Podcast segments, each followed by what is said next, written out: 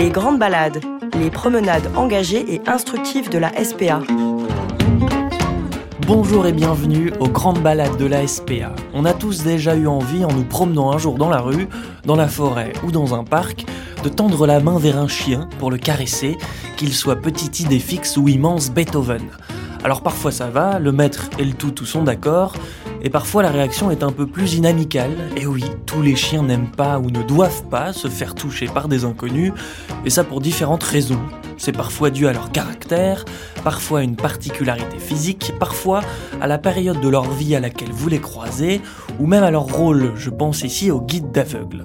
Dans cet océan d'inconnus, il existe un outil magique, encore trop méconnu du grand public et des propriétaires, qui permet de s'y retrouver à coup sûr et de savoir avant tout faux pas à quel chien on a affaire, ça s'appelle les canicodes.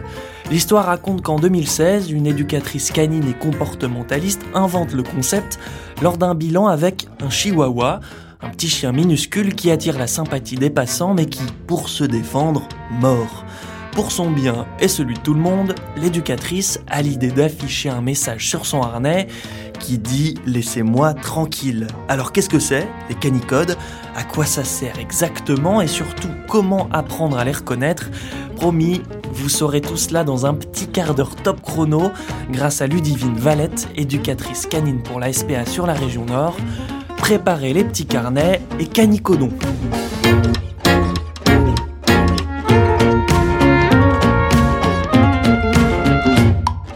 Bonjour Ludivine. Bonjour. Est-ce que tu peux te présenter?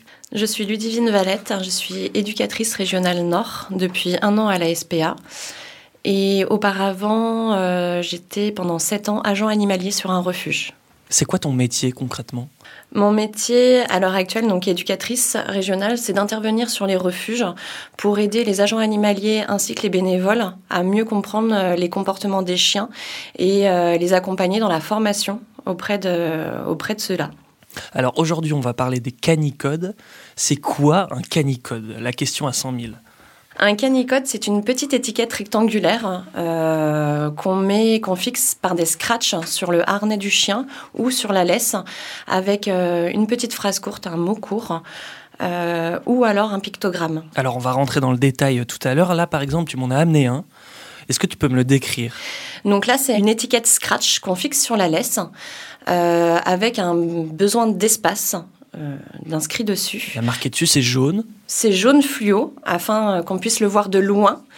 Euh, c'est écrit assez gros.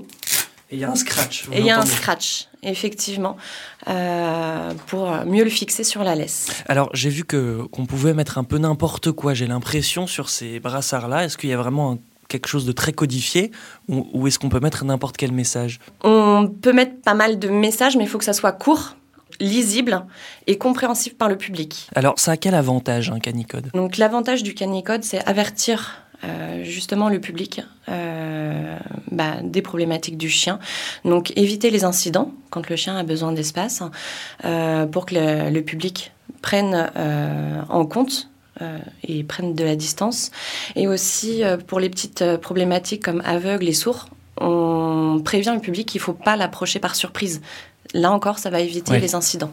Bon, alors pour rentrer dans le détail, il y a huit couleurs, c'est ça? Oui, il existe huit couleurs. Par exemple, le jaune, qu'est-ce que ça signifie? Le jaune, euh, c'est vraiment pour, euh, pour que ça soit observable. Et c'est les chiens qui sont nerveux ou imprévisibles. Voilà, qui vont avoir besoin d'espace. Et euh, c'est vraiment jaune fluo, hein, c'est vraiment pétant, donc ça saute aux yeux du public pour donner l'alerte. C'est censé se voir de loin. C'est censé se voir de loin. Euh, Il y a également le blanc, le bleu. Est-ce que tu peux me parler de ces couleurs-là? Alors le blanc, euh, ça mentionne l'état, on va dire, euh, ou le handicap chez le chien. Donc on va pouvoir retrouver, euh, savoir s'il est aveugle, s'il est sourd. Et le bleu, c'est les chiens en général qui sont au travail. Donc le bleu bleu, en général, il ne faut pas déranger. Si on voit une étiquette bleue euh, sur le chien, c'est qu'il va pas falloir aller le déranger, c'est qu'il est en plein travail. Alors, autre chien, autre couleur où il ne faut pas déranger, le orange et évidemment le rouge. Le orange, ça va être un chien qui va pas tolérer les congénères. Donc les autres chiens. les autres chiens. Donc euh, là, c'est pour les personnes qui vont être en face. Euh, si on voit que le chien en face a la petite étiquette de canicode de couleur orange, euh, on va pas s'approcher avec son chien. Et euh, la couleur rouge, euh, effectivement, c'est pas approché ni congénère, donc pas les autres chiens, mais ni l'humain également. Ouais, ok, là c'est assez clair. En général, le rouge, c'est plutôt mauvais signe. Euh, et il reste le rose. Alors moi, le rose m'a étonné, puisque le rose, c'est la femelle en chaleur. Oui, À quel niveau de précision on peut aller avec ce canicode là Alors là, ça va être euh, pour les femelles en chaleur sur les interventions en général euh, canins, euh, ou les concours, ou dans les clubs canins, effectivement, euh, pour dire aux autres, parce qu'il y, y a des chiens qui ne sont pas castrés, et donc effectivement pour éviter bah, les bagarres entre mâles, hein, pour aller voir la femelle en chaleur. Ouais. Sur les autres couleurs, on a donc le vert, qui a priori, ça c'est ok, tout le monde comprend, chien sympathique qu'on peut caresser. Oui, tout à fait. Et le violet, c'est la dernière couleur. Qu'est-ce que ça veut dire ça? Donc le violet, c'est euh, ne pas lui donner à manger. Donc il peut y avoir des, des allergies ou alors encore une fois euh, un chien qui est au travail donc il faudra pas euh, lui donner à manger. Je pense que c'est important de préciser que ce- ces canicodes sont utiles pour les passants, évidemment pour leur sécurité, mais aussi pour les propriétaires des chiens. Ah oui oui c'est très important euh, bah, pour la sécurité des passants mais pour la sécurité du maître quand il s'agit euh, justement euh, d'un chien qui est au travail ou d'un chien euh, qui a certaines problématiques de, réactivité qui soient congénères ou humains que tout le monde puisse être en harmonie. On a tous déjà vu au moins un canicode dans notre vie, c'est le- canicode bleu, qui en général est réservé aux chiens guides d'aveugles. Ça, c'est un premier contact qu'on a quasiment tous eu, mais sans forcément le savoir. Oui, on peut euh, retrouver le canicode bleu euh, chez ces chiens-là, euh, guide d'aveugle, chien pour personnes handicapées, effectivement, dans, dans nos rues. Et effectivement, on retrouve bien la thématique de la couleur chien en travail. Où est-ce qu'on peut trouver des informations sur la signification des canicodes? Comment est-ce qu'on peut savoir que jaune, ça veut dire chien nerveux, par exemple? On tape sur Internet, on trouve ça? Alors, on peut faire des recherches sur Internet. euh, donc, effectivement, on trouvera des réponses, mais le temps, effectivement, de sortir son téléphone pour savoir. Euh, L'idéal, c'est euh, c'est de partager un maximum l'information en communiquant soit avec les passants quand c'est possible, soit par des, in- des informations sur les, comme, comme là, en, en podcast ou sur d'autres réseaux. Concrètement, moi je me balade en forêt, j'ai pas forcément la signification des canicodes en tête. Comment est-ce que je peux faire pour savoir que jaune signifie chien nerveux ou qu'un chien en bleu est un chien au travail?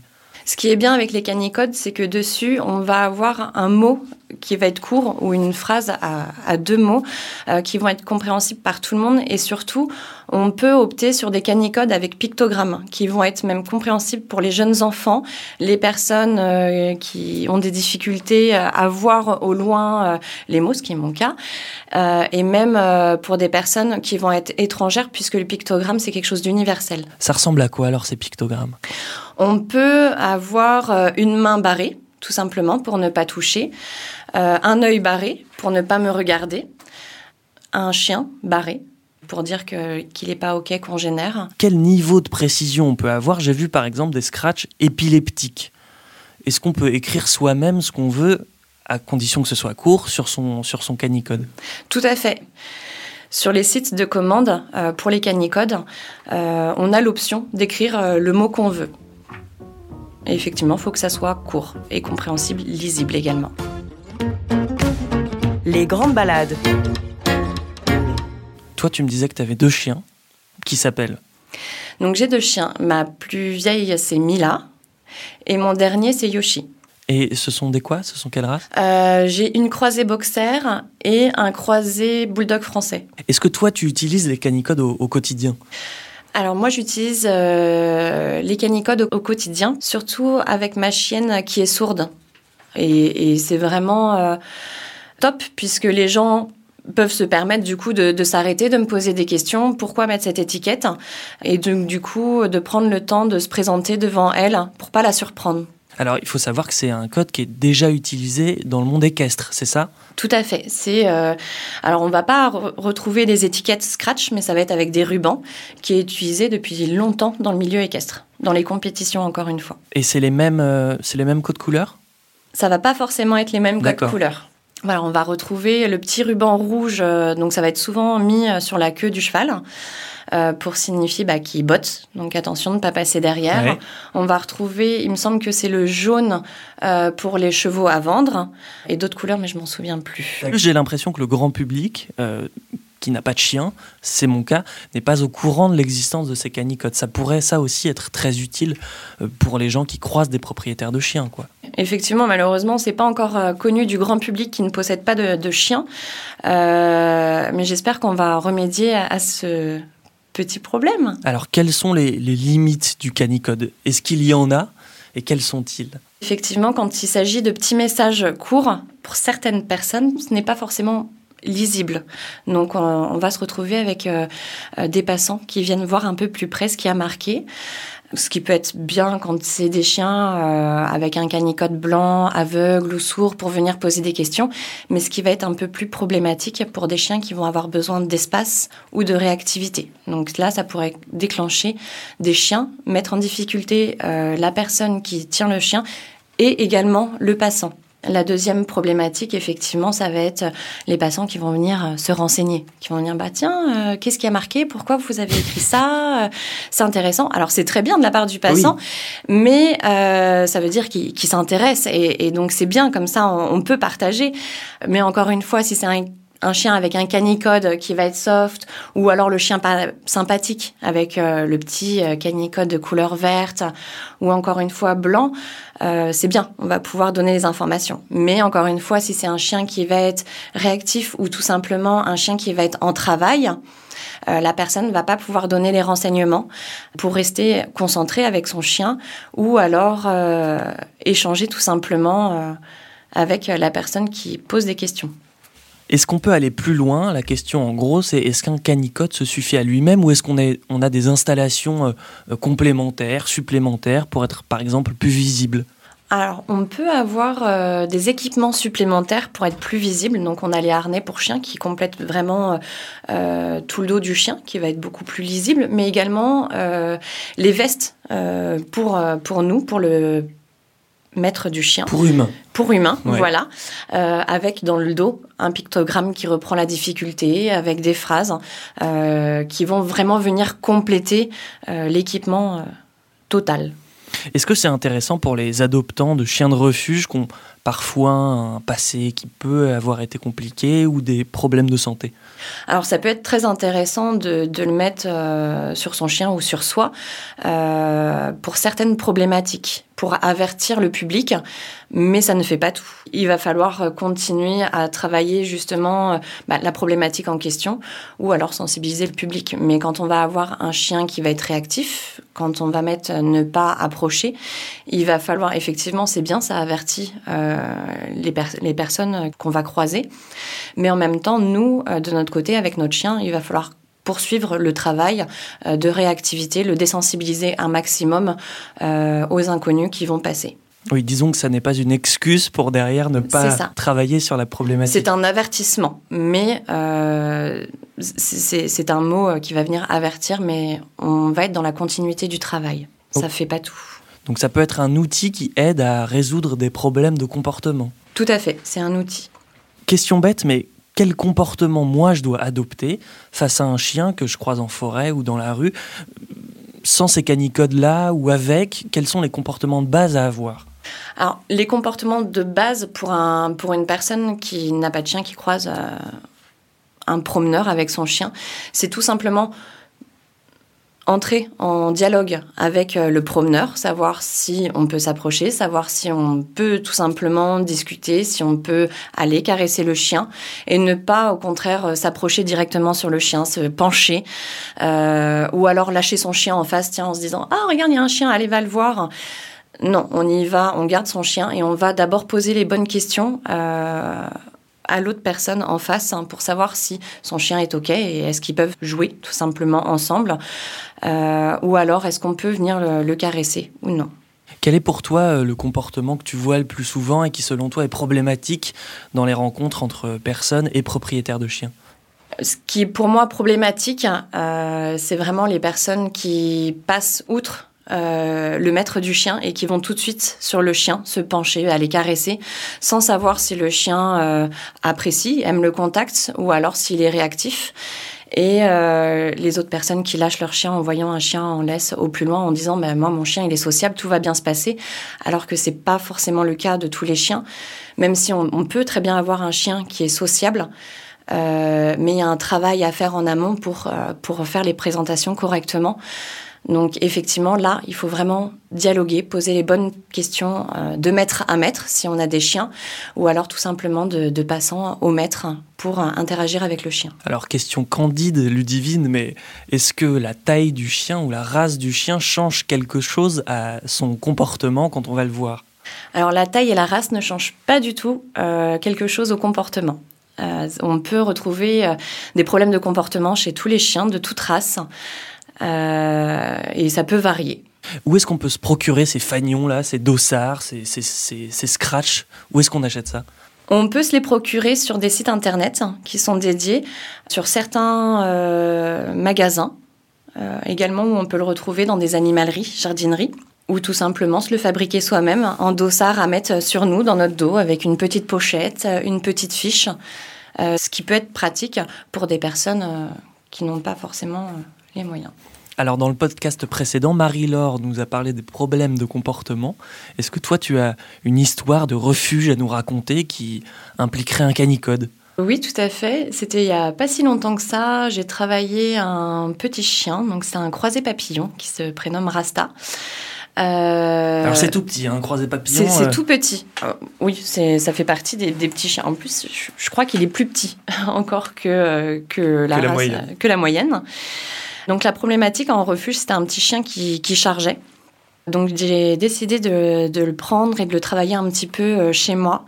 Et euh, c'est un chien qui vient facilement vers l'humain, demander des, des, câlins. Voilà, il vient se dandider, se frotter à l'humain. Mais en fait, dès que l'humain vient s'approcher et tend la main pour euh, aller le caresser, il se retourne et peut mordre. Donc j'ai décidé de, de, mettre le petit, picro, le petit pictogramme, le canicode ne pas me toucher pour avertir et euh, en parallèle travailler euh, la problématique.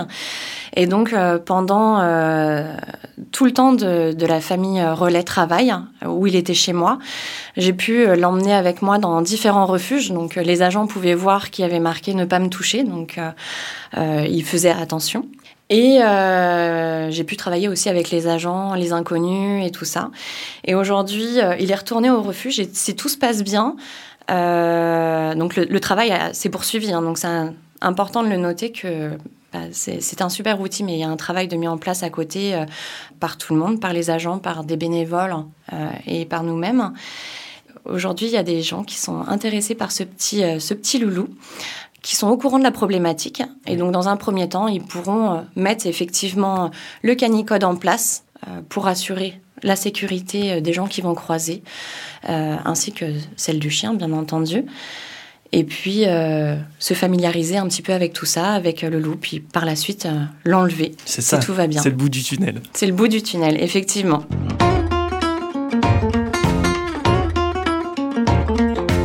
Les grandes balades, les promenades engagées et instructives de la SPA. Et nous voilà nous aussi au bout du tunnel. C'est la fin de cet épisode sur les canicodes avec lesquels on vous invite évidemment à vous familiariser davantage en allant vous amuser par exemple à les apprendre sur internet puis à les reconnaître lors de vos futures balades. Ce sera un super jeu pour les enfants et une manière douce de participer à faire connaître cette langue si importante et pourtant trop méconnue. Des canicodes d'ailleurs gagnent l'étranger, vous pouvez maintenant les retrouver en Angleterre, en Italie, en Espagne et tout bientôt en Allemagne. En attendant, on espère vous avoir fait réviser vos classiques quant à la manière d'aborder un chien inconnu ou de promener le vôtre. Merci de nous avoir suivis, belle vadrouille et à bientôt pour une nouvelle grande balade.